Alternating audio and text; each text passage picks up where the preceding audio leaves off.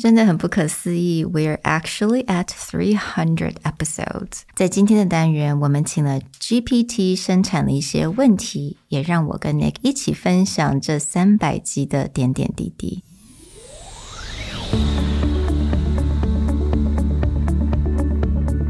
Hello，欢迎来到 Executive Plus 主管与沟通力的 Podcast。I'm Sherry, an educator, certified coach, and style enthusiast.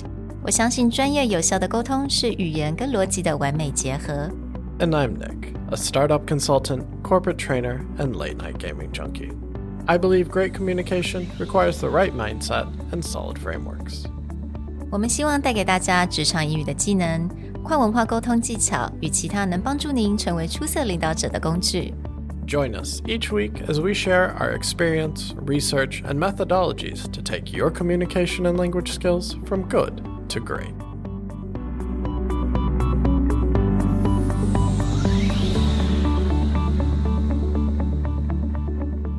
Hey, everybody.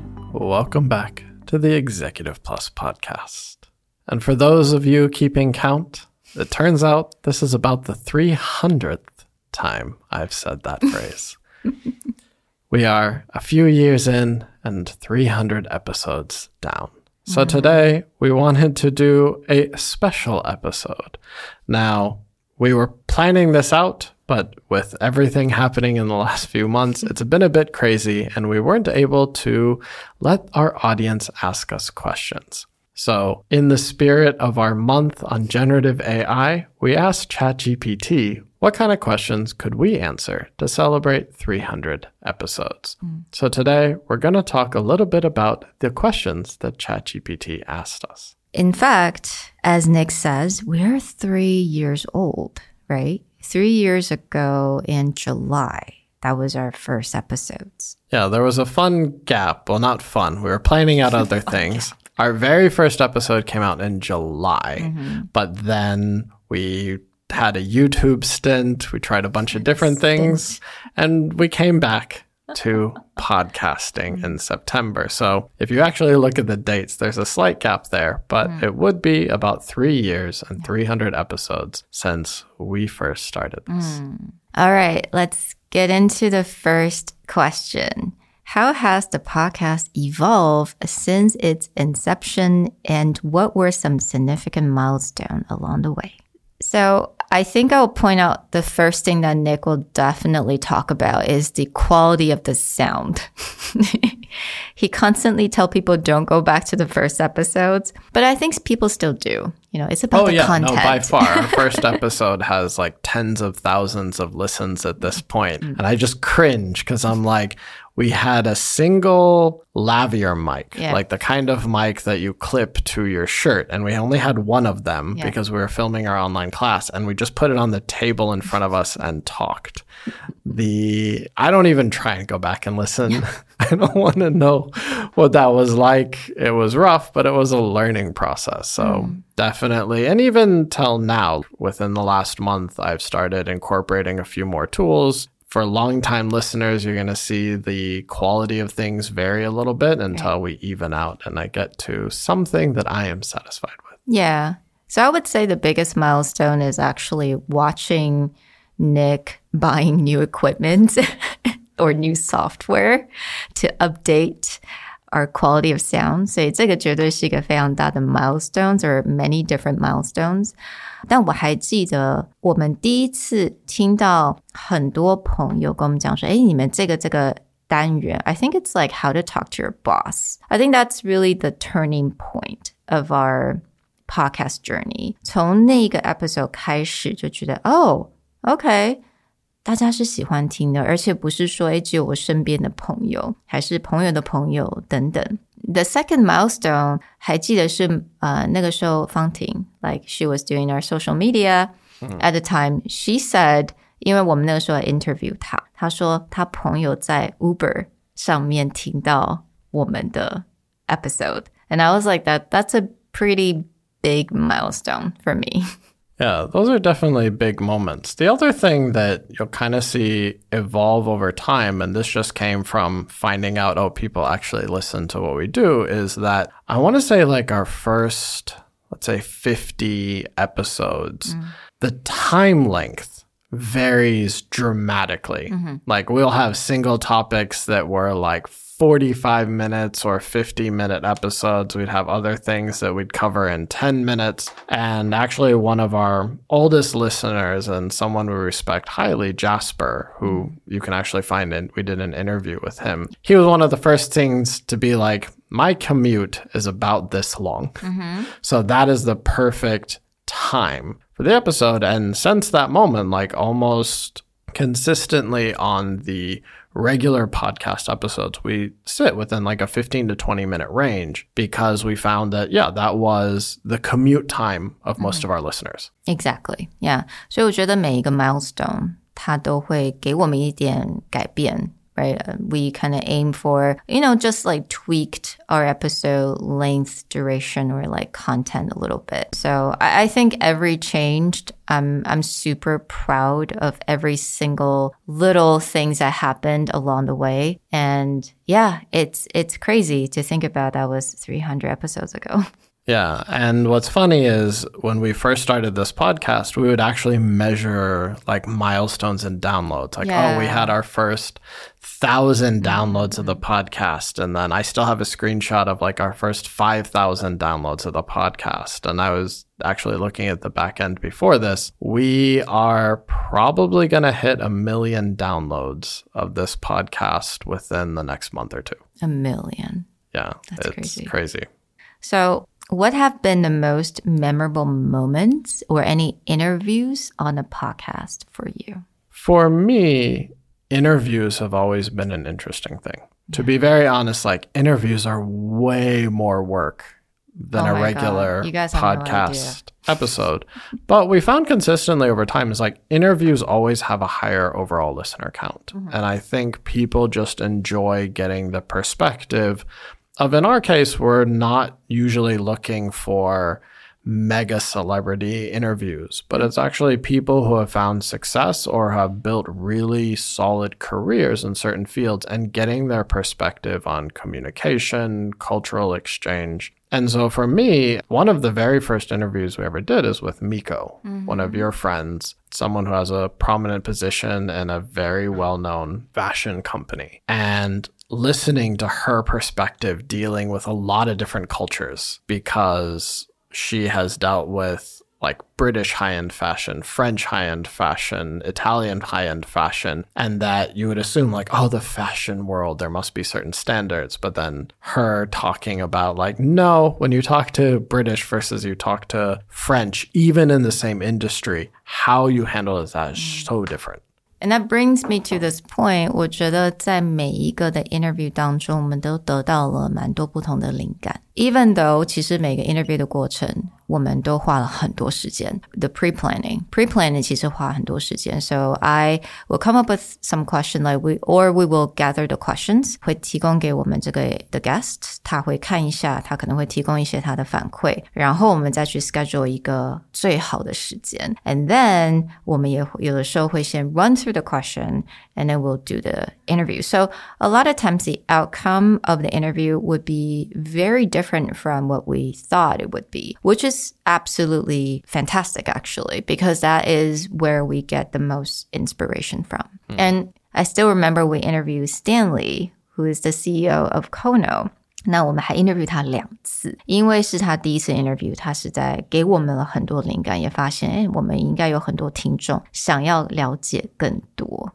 Yeah, he came out with like hmm. a few books and topics that we had never talked about hmm. before, like radical candor. And that opened up like a whole different thing to deep dive and explore. And that's the beauty of these interviews is just like as soon as you hear maybe those like little tidbits hmm. or their perspective on something, it just goes like, wow, I never thought about that. And then we can jump into it. So that's Yeah. been awesome. The third question is Have there been any challenges or obstacles you've faced while producing the podcast, and how did you overcome them? For me, the biggest challenge would be not knowing what to say. 因为我随时都要去收集很多的灵感。我觉得灵感这种东西，它就是很好玩。当你在逼自己说，“Oh, I need to have fresh new take,” or "I I need to be inspired." If you force it, it never comes. 但如果我今天就觉得说，哦，我只是去诚品走走，I'm going to find it, I'm sure of it，那你就是已经 open your mind. Then, like a hundred percent, I will always find something unexpected. The other thing, and I think this has a lot more to do with like how platform algorithms work, etc. Is mm. when we first started this podcast, we actually would take time off during holidays. It was very early on in the podcast, but I mean, for the way that we record things, we actually record everything ahead of time. So we never record on the week of something coming out. It's usually recorded one or two weeks ahead of time. But we would also be like, oh, no one, you know, people are traveling. They're not going to listen to the podcast. And so we would skip a few episodes. And we found that, like, that just did not end well as far as exposure, listenership, etc. So I think starting from episode 60 or beyond, literally there has never been a week where we didn't output mm-hmm. the original two episodes. And so this has been something where it's like, yeah, sometimes you really have to plan ahead in terms of like Chinese New Year, mm-hmm. etc we have to record like five or six in a week. And as you said, now you have to have a stacking of ideas. You need to make sure that, you know, even though we're going to have the podcast come out, not everyone has that commute to work. So it needs to be a topic that they can either digest quickly or maybe if they're forcing all of their family in the car to listen to things as they drive to vacation, it needs to be a topic that's friendly to that. So it's just been an interesting dynamic of how do you make sure holiday, no holiday, sick, mm-hmm. whatever,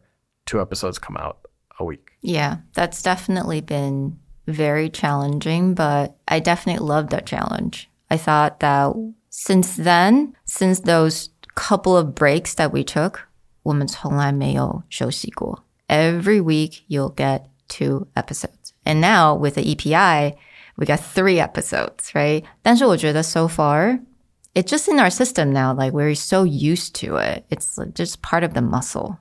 It's funny how quickly we have gotten used to it from the standpoint of one episode used to take forever. And mm. I know in the early days, like within the first hundred or even more than that episodes, there would be times where we'd get 20 minutes into a podcast and be like, I hate we just recorded it and we would just have to scrap it and start over. And so a lot of those have become more efficient. It's become more natural, but it was definitely a learning mm. curve mm. where you're just, we're all over the place. This, you know, structure doesn't make sense. This is why it's a mm-hmm. 50 minute episode. It really could have been 20 minutes. Yeah, absolutely. Yeah. All right. 下个问题.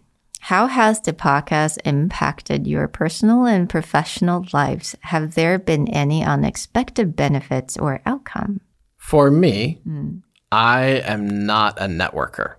Mm-hmm. I am not someone who gets out there and goes to these networking events, rubs shoulders, like let's be buddy buddy and find all these people. For me, the benefit is we have got to meet incredible people that we would not have come across or probably mm-hmm. wouldn't have actively come across, whether it's guests that we brought on the show or listeners who have reached out and said hello and just built connections with people where you're like, this is a really awesome person who I would love to get to know better. There's so much I can learn from them. Their experience is awesome. And it was just because they happened to come across the show. Mm-hmm. Right. So this has been one of those things where the caliber and level of people we have gotten to meet in mm-hmm. connection to the show has just been awesome and been able to expand a network in a way where it's like for me it's perfect i don't have to go out there to all these events and try and like rub mm-hmm. elbows and talk to people it's just like we get to meet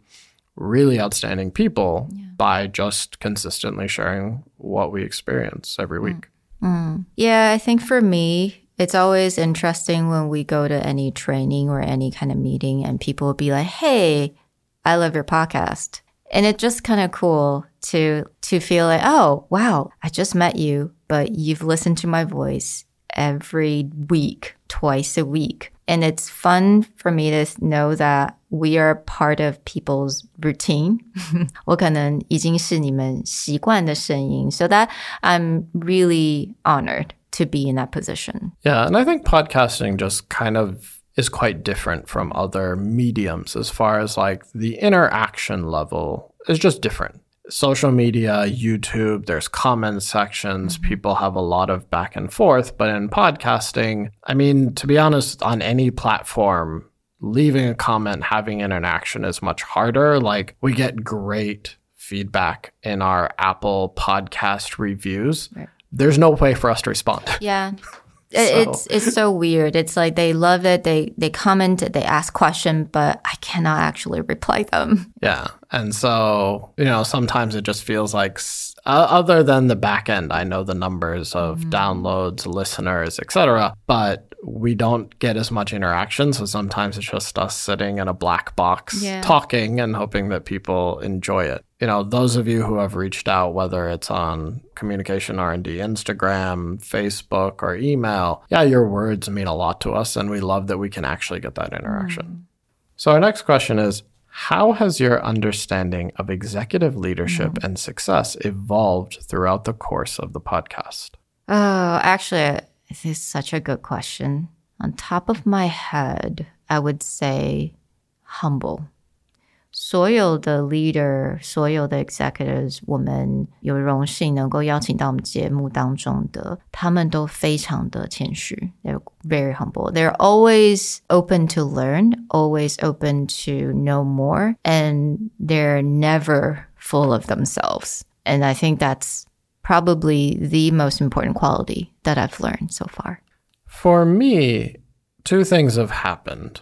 One, I already covered a little bit in terms of when we get a chance to interview or just to interact with, say, listeners or executives on the show. You do get such a diverse set of opinions, right? Like, I read a lot. I look at a lot of different books on, and it's usually like the pinnacle, right? So, one book I talked about recently in an episode was High Output Management by Andy Grove. He was the leader of Intel. And it's interesting to see how people have operated like probably at the highest level that you could. But at the same time, a lot of those may come across as very theoretical and may come across as like idealistic.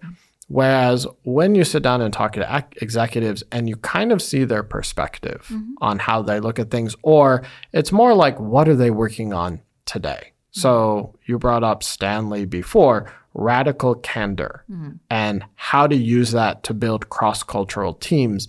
That's not something I would have naturally thought about, nor a book I probably would have picked up. Mm. But because you see people like in that environment, whether it's managers or executives or just leaders on teams, like they're trying to solve the problem that's happening to them at that time. And so you really get a sense of what kind of resources, what kind of strategies are they using. And I think that relates a lot more to directly what we're dealing with at the same time, right? This is not someone looking back at their career and then trying to pick out moments. It's someone who's like living in that moment and I am struggling with this thing, or I had to figure out this problem a couple months ago. Here's what I did. To me, that's really interesting, real time, what's in somebody's head.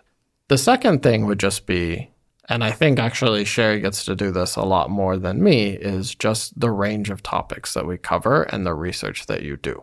I tend to research things based on something that piqued my interest, but like with Sherry, she'll just bring in very random, interesting topics like looking at the interviews of the hot ones, mm-hmm. right? That was not a YouTube channel that I originally watched, but then you're just like, I'm looking for good interviewers. Let's find this very, now he's a huge YouTube yeah. star, but I think back when we were doing that, like he was just emerging. And now you're just like, wow, this dude's an amazing interviewer. But I would not have put that on my like, oh, I should look up interview techniques of a YouTube star or whatever. Yeah. I think it, it comes from this very idea that I have is that communication is everywhere. And it doesn't matter if it's in the entertainment industry or 任何的 industry, 甚至是医生, okay, right? Remember, remember that episode where we talked about how doctors would mm. interact with patients. 我觉得甚至心理学家, right? We've done all sort of different topics, but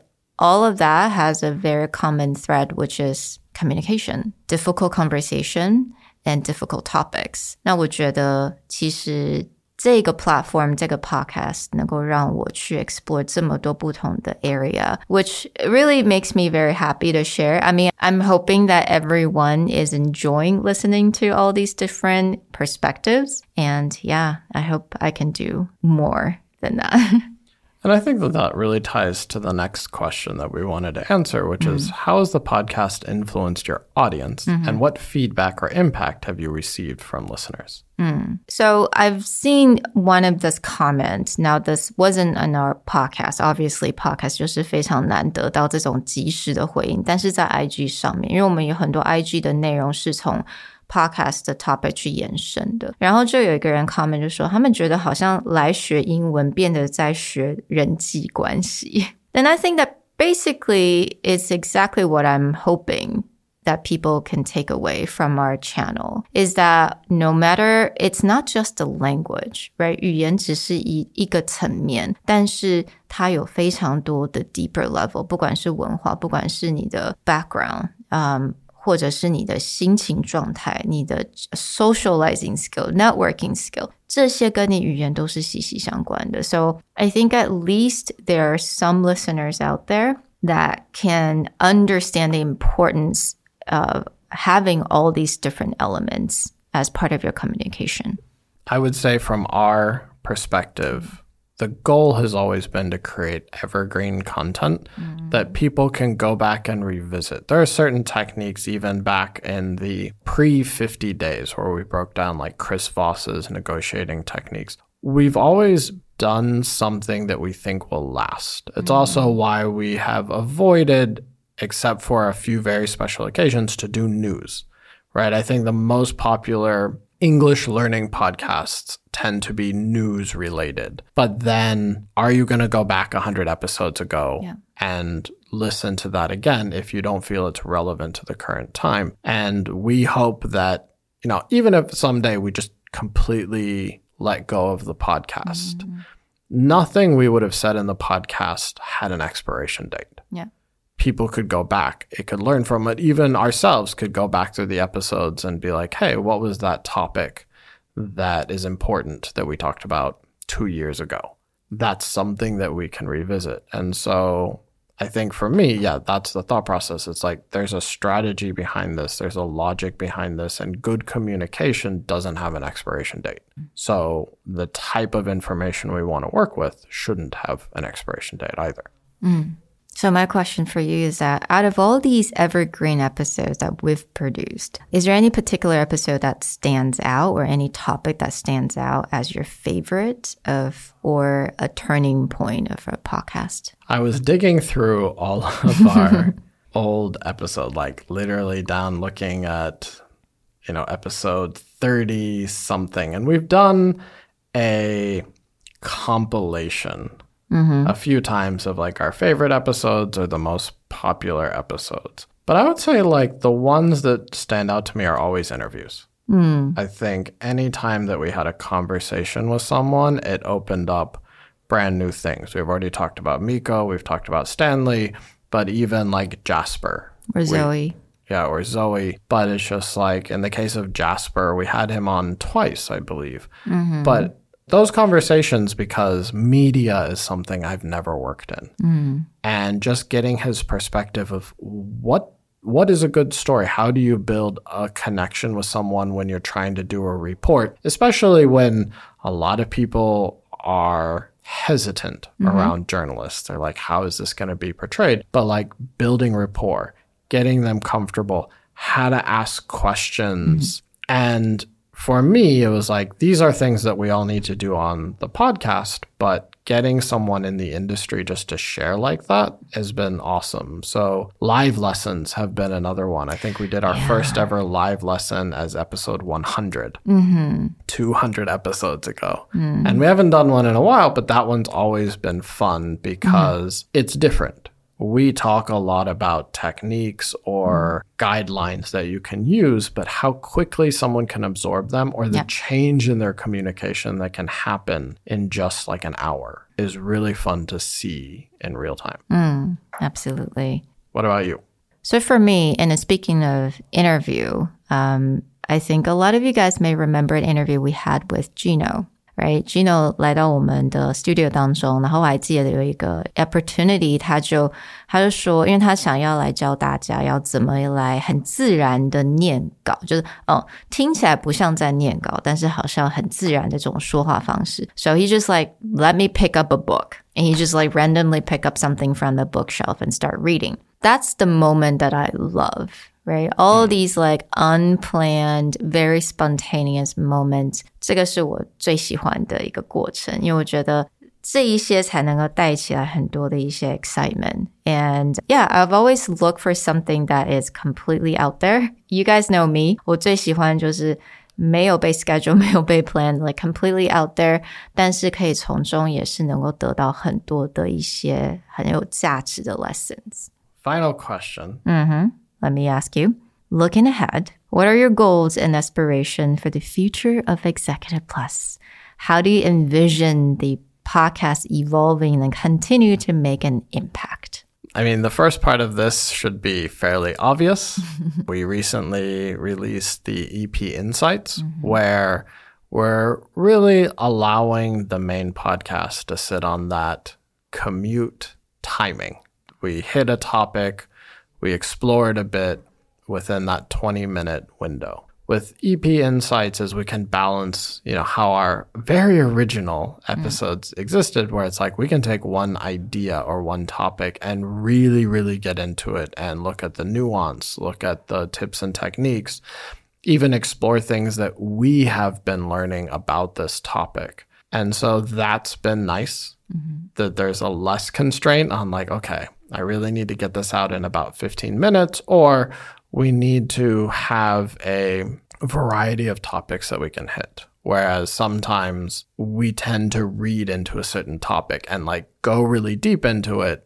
That gives us an opportunity to do mm. it. The second thing is continuing to do what we do. I mean, I think there are certain parts that we have seen quite a bit of success. There are certain things we want to experiment with. And the nice thing is, is we've never let that stop us. Yeah. I mean, we're growing. We appreciate all the audience we have, but we've never felt like, oh my gosh, if I go a little bit out of the lane, mm-hmm. that's going to break everything. We've tried to explore different topics. I think Sherry and Carol's recent design corner has been really interesting as like a new thing that we can do and it's experiments that we get to run. Mm, exactly. Um, again, you know，如果大家还没有听到我们 EPI episode 的话，我觉得我非常 encourage 大家能够去听听看，subscribe. It's actually quite affordable, but it just has a lot more content. 有点类似我们之前做的 premium content，它等于说是 audio。 version of it. So I really encourage you guys to go and head and listen. 那所有已经 subscribe 的听众, thank you guys so much for your support. And in terms of the how do I envision the podcast evolving? Well, yeah, I think just same as Nick, just keep doing what we're doing. 我们从来不会看到一个数据，或者是诶，这个 episode 好像因为这个 topic 它 怎么讲播放率很高，我们就一定做这个 topic。That just never something we do。我们也知道，我们逐渐的在很多的不同的 charts，right？podcast charts，其实我们都在很多 podcast charts 上面都已经出现过，but we never paid that much attention to it。那个绝对不是我们的目标。And I like that. I like that mentality that we have because that always drives me to be better, not because of the end goal. It's just to be, just to share more information with you guys. And that would also be our last request to you, our audience, which is as we go into the next generation of our podcast, what do you want to see? What are topics we haven't covered? What are formats that you loved from before? And what matters to you? Definitely reach out to us on any social media communication r&d instagram executive plus on facebook or any other place that you can find us and also we let ChatGPT ask us questions this time. Mm-hmm. But if there are any burning questions or anything you would like to know, definitely find a way, ask your question, mm-hmm. and we will respond. We want to thank you guys again so much for supporting us through Three years and 300 episodes. It's been amazing. We'll talk to you guys next time. Bye. Bye.